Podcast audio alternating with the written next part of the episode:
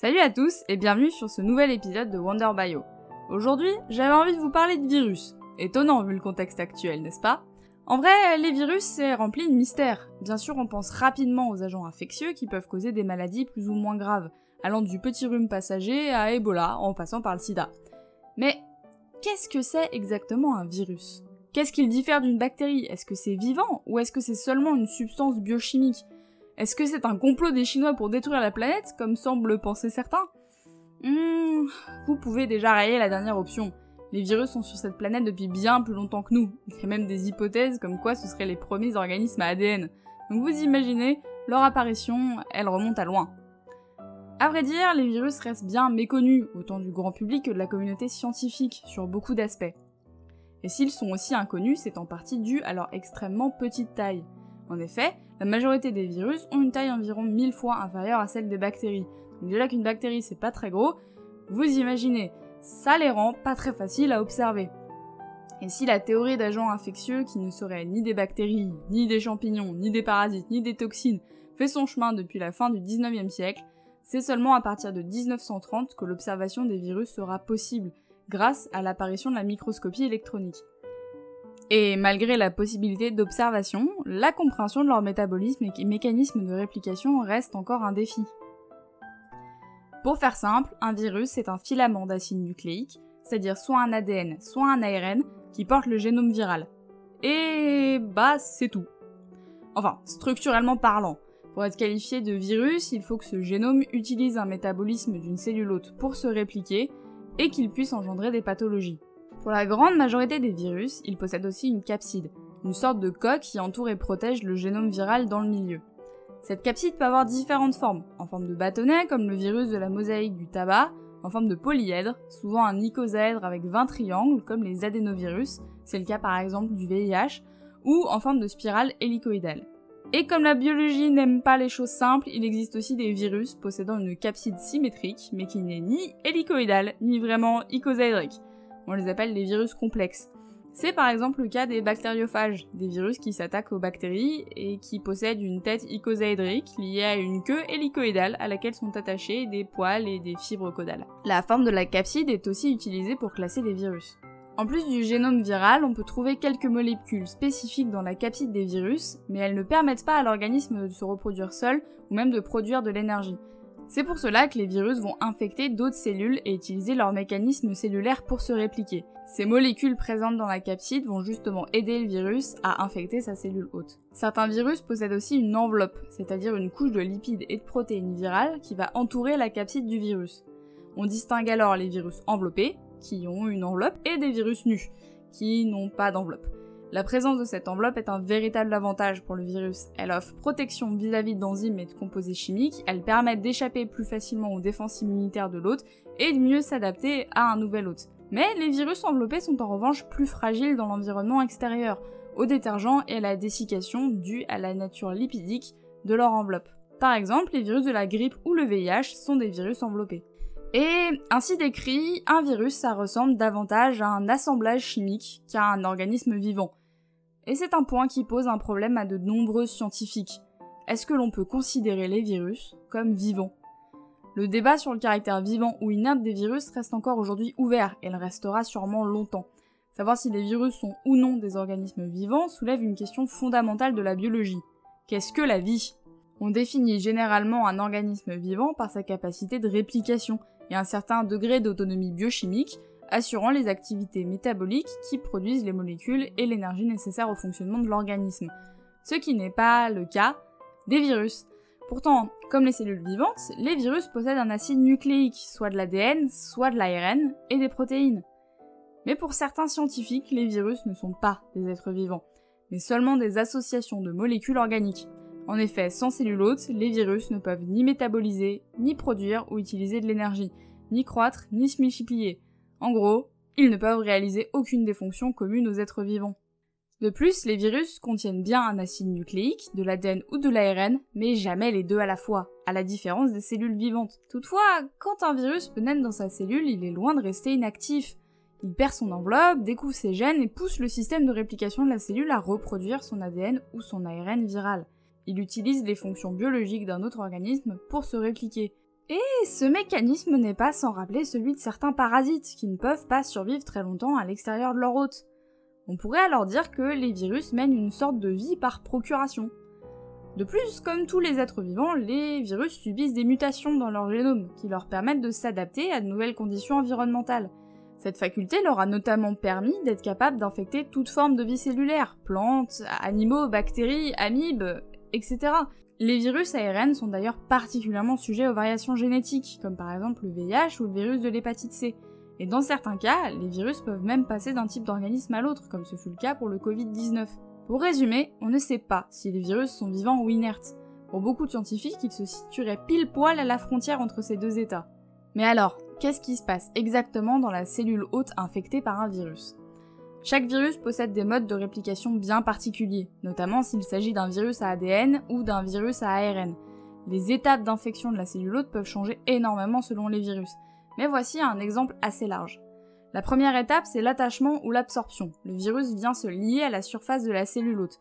Chaque virus possède une protéine spécifique exposée à sa surface qui va venir reconnaître une molécule spécifique appelée récepteur qui est située sur la surface de la membrane cellulaire. Deuxième étape, la pénétration. Là, ça devient sérieux, c'est-à-dire l'entrée du génome viral dans la cellule. Selon les virus, il existe plusieurs mécanismes de pénétration. Par exemple, chez les bactériophages, seul le génome viral pénètre dans la cellule bactérienne. Chez les virus nus, la capside est en quelque sorte avalée par la membrane plasmique et se retrouve à l'intérieur de la cellule. Dans le cas des virus enveloppés, la pénétration se fait majoritairement par fusion. L'enveloppe du virus va fusionner avec la membrane plasmique. Troisième étape, la décapsidation c'est la libération de l'acide nucléique dans le milieu cellulaire. Quatrième étape, la réplication ou la multiplication virale. Le génome viral va être transcrit sous forme d'ARN puis traduit en protéines directement par la machinerie de la cellule hôte. En gros, la cellule va produire les différents éléments du virus un nouvel acide nucléique, ADN ou ARN, et les nouvelles protéines virales qui vont servir à construire la capside et l'enveloppe. Dans le cas d'un virus à ARN, au préalable, on a une étape de rétrotranscription. C'est-à-dire que l'ARN viral sera transformé en ADN viral grâce à une enzyme qui est présente dans la capsule du virus, qu'on appelle la transcriptase inverse. La cinquième étape, c'est l'étape de l'assemblage ou phase de maturation.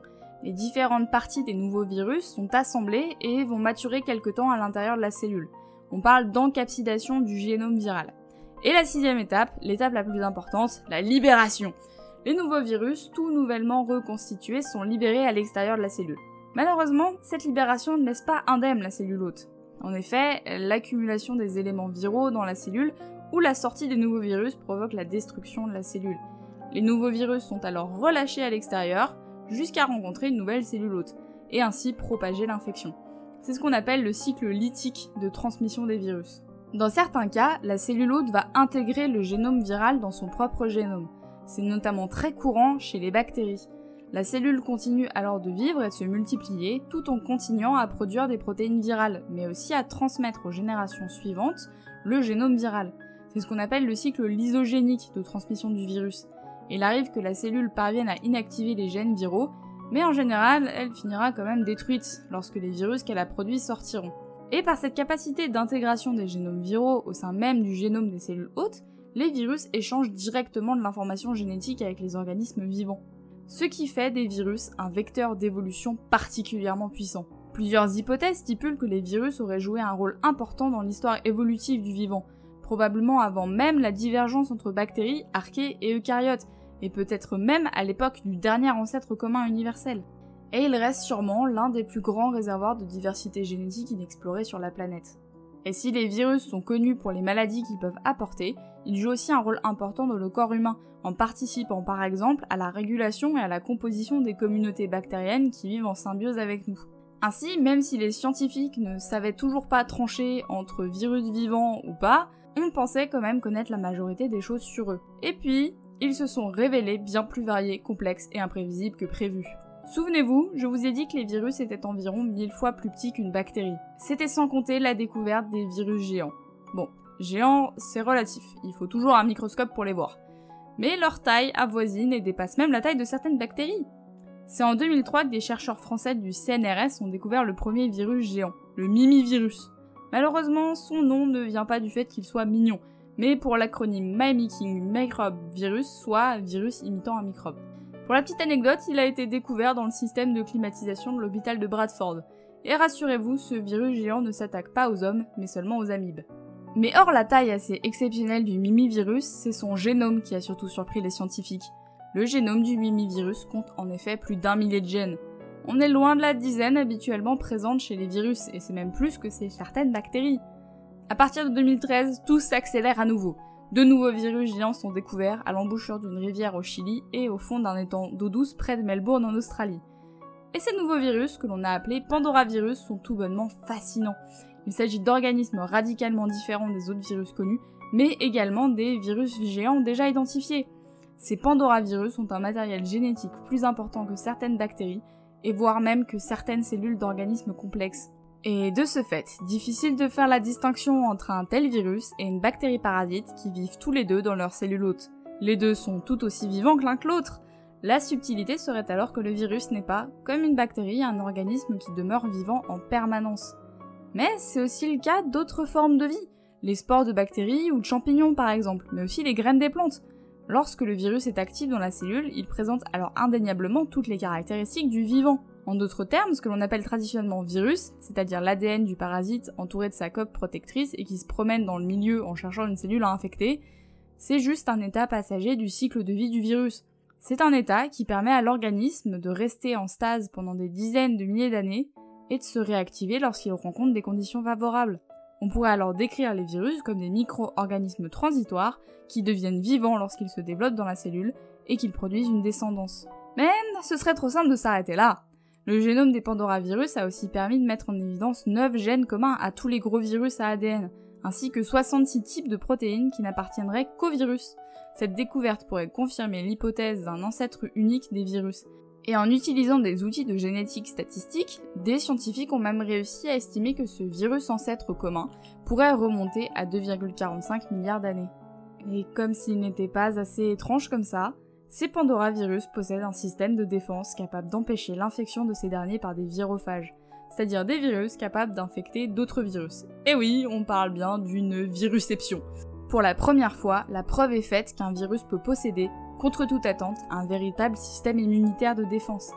Ainsi, la découverte des incroyables Pandoravirus appuie fortement la balance du côté les virus sont vivants dans le débat dont on a parlé précédemment. Et ceci conduit à deux bouleversements scientifiques majeurs. D'une part, les virus pourraient fortement être considérés comme des êtres vivants formant un quatrième domaine dans l'arbre de la vie qui regroupe actuellement les bactéries, les archées et les eucaryotes. D'autre part, les virus proviendraient d'organismes unicellulaires qui auraient pris la voie inverse de l'évolution. Au lieu de suivre le mécanisme classique et dominant de l'évolution, qui conduit à une complexification des organismes, les virus subiraient plutôt une évolution réductive, allant du complexe vers le simple.